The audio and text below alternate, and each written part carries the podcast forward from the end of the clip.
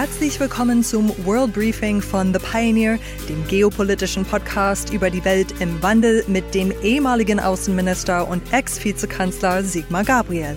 Ich bin Ihre Moderatorin Chelsea Speaker. Schön, dass Sie mit dabei sind. Und herzlich willkommen, Sigmar Gabriel, zurück an Bord der Pioneer One. Hallo, Chelsea Speaker. Der britische Historiker Ian Kershaw geht davon aus, dass der russische Angriffskrieg in der Ukraine in diesem Sommer vorbei sein wird. Sagt aber, dass es davon abhängt, ob die Ukraine ausreichend Unterstützung aus dem Westen bekommt. Tut Deutschland derzeit genug, um das Land zu unterstützen?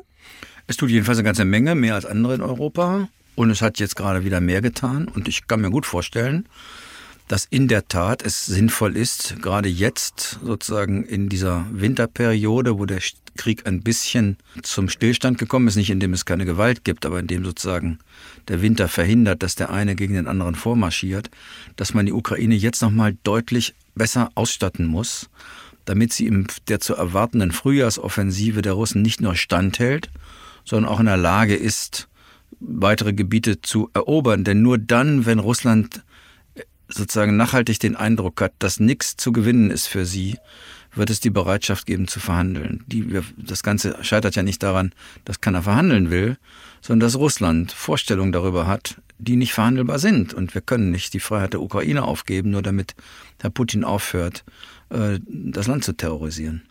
Deutschland scheint aber nach wie vor nicht wirklich die Führungsrolle zu übernehmen, die viele andere, vor allem osteuropäische, baltische Länder von Deutschland vielleicht erwartet hätten. Woran liegt das, dass wir immer noch keine Führungsrolle übernehmen wollen? Ich kann, ich muss mal offen sagen, ich kann das bald nicht mehr hören. Weil es ist doch offensichtlich, wer die Führungsrolle hier hat. Das sind die, die Vereinigten Staaten von Amerika. Was soll denn das ganze Gerede? Das ist übrigens auch das einzige Land, das Herr Putin ernst nimmt. Oder glauben Sie, glaubt irgendjemand, dass Putin Europa ernst nimmt? Ich, ich, ich staune über solche Debatten. Und deswegen ist es doch vernünftig, wenn der deutsche Bundeskanzler, was er tut, abstimmt, insbesondere mit den Vereinigten Staaten, aber natürlich auch mit allen anderen NATO-Bündnispartnern. Was soll denn diese Forderung, jetzt soll Deutschland mal vorangehen? Was ist denn das für eine Strategie? Sondern es kann doch immer nur eine NATO-Strategie sein und eine, die abgestimmt ist mit den USA. Das ist das Land, das die sag mal, die Fähigkeiten besitzt, Russland zu beurteilen. Das ist das Land, das die Ukraine mit nachrichtendienstlichen Mitteln so ausgestattet hat, dass es den russischen Angriff abwehren konnte. Und wenn die Amerikaner, um mal das konkrete Beispiel zu dem schwere Kampfpanzer entsenden, ja, dann müssen wir das auch machen. Mhm. Und wenn die Amerikaner das nicht machen, dann lassen wir auch die Finger davon. Aber diese sogenannte Führungsrolle Deutschlands, also die ist doch einfach Quatsch. Die Führungsrolle in dieser Auseinandersetzung haben die Vereinigten Staaten von Amerika. Aber ganz emotional betrachtet ist es doch verheerend zuzugeben, dass in Europa gar kein Leader da ist und dass wir komplett auf die USA angewiesen sind.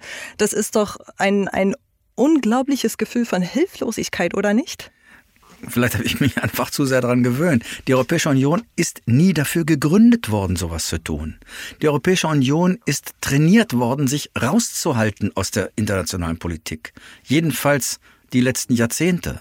Wir sind mal gegründet worden, damit wir uns um uns selber kümmern und uns nicht mehr selbst an den Kragen gehen.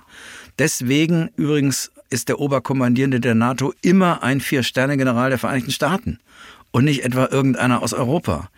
Ich, das heißt nicht, dass das sich nicht ändern muss in Europa. Aber wer glaubt, das ginge über Nacht, und wer glaubt, das ist mal mit so einer Zeitenwende-Rede geschehen und mal mit 100 Milliarden, das ist natürlich Quatsch. Die nicht ankommen, habe ich gelesen. Also wo, woran liegt es, dass dass das Geld nicht ankommt? Ist es Aufgabe der, der Politik, diese Aufträge zu ja, erteilen? Oder ist es Aufgabe der Industrie, die Kapazitäten zu erhöhen? Na, ich glaube, dass die Umstellung auf die Kriegswirtschaft noch nicht stattgefunden hat. Das ist ja das, was in Russland stattfindet, was übrigens in den USA stattfindet, wofür es in den USA auch die rechtlichen Grundlagen gibt. Klar. Diese rechtlichen Grundlagen haben wir bislang nicht. Die müssen wir schaffen. Was heißt das?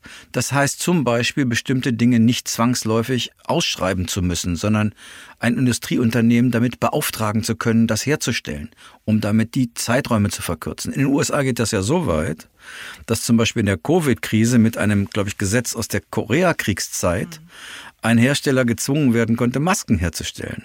Also ich will nur sagen, die Umstellung auf Kriegswirtschaft, die hat bei uns nicht stattgefunden, weil wir schon das Wort scheuen. Aber wir brauchen eine rechtliche Möglichkeit in Europa, damit solche Dinge schneller gehen. Aber im Kern ändert das nichts daran, dass wir na, zehn Jahre, wenn nicht mehr, brauchen werden, um, ein, um eine eigenständige europäischen Arm innerhalb der NATO bilden zu können. Wir wollen ja hoffentlich nichts außerhalb der NATO machen. Das würde Europa übrigens auch spalten, weil die Osteuropäer bei allem Ruf nach Führung Deutschlands trauen sie die Verteidigungsfähigkeit Europas weder den Deutschen noch den Franzosen zu, sondern ausschließlich den Vereinigten Staaten.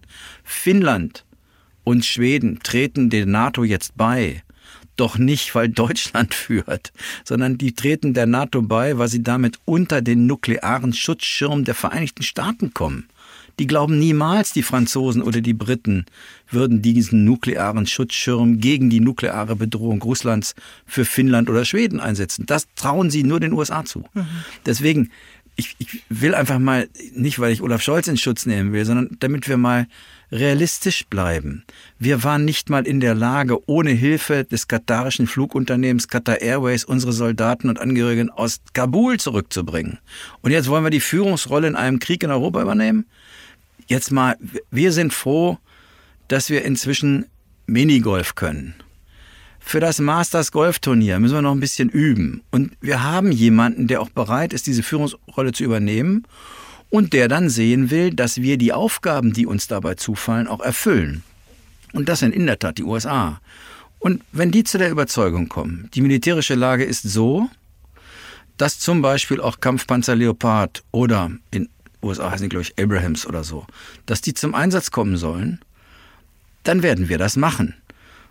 Wenn die USA der Meinung sind, das ist eine rote Linie, die da existiert, bei der wir möglicherweise doch Russland in, zu, zum Einsatz von Nuklearwaffen bringen, dann werden wir es nicht sein, dann werden wir es sein lassen. Aber das herauszufinden, das abzuwägen, das soll Deutschland im Alleingang machen, um Himmels Willen.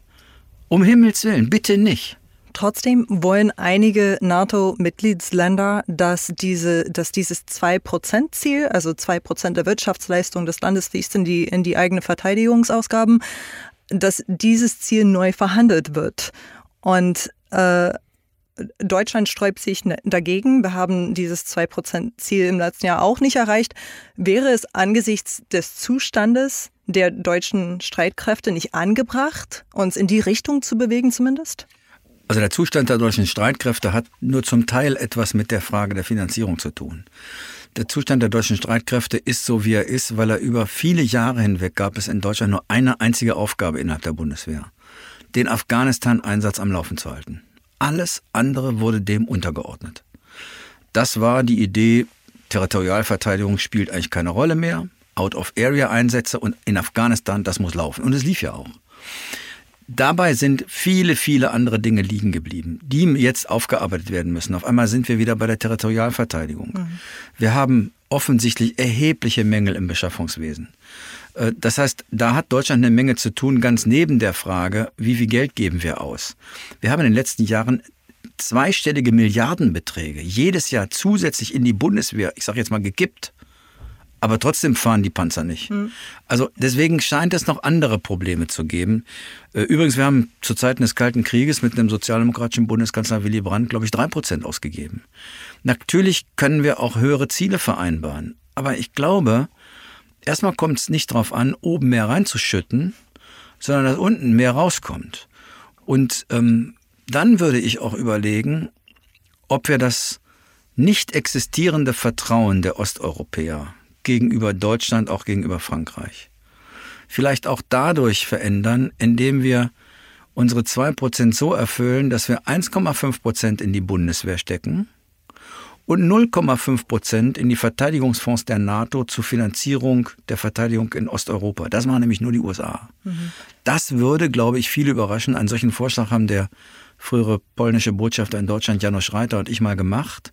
Einfach um zu zeigen, Deutschland ist bereit, Sicherheit auch für Osteuropa zu übernehmen. Aber das ist sozusagen jetzt äh, ähm, äh, die ja erst mittelfristige Debatte. Jetzt konkret, glaube ich, werden wir beraten müssen, welche Hilfe braucht die Ukraine, um das Frühjahr nicht nur zu überstehen, sondern auch Territorium zurückzuerobern.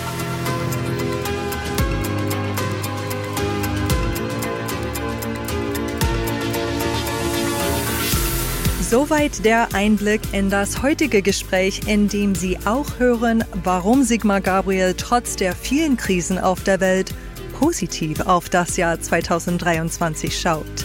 Die komplette Folge hören Sie als Teil unserer Pioneer-Familie. Kommen Sie mit an Bord. Wir bieten werbefreien Qualitätsjournalismus, der weit über diesen Podcast hier hinausgeht. Alle Informationen dazu finden Sie auf thepioneer.de oder Sie laden sich unsere Podcast-App runter und werden Podcast Pioneer. Ich hoffe, wir hören uns bald in aller Ausführlichkeit wieder. Ihre Chelsea Speaker.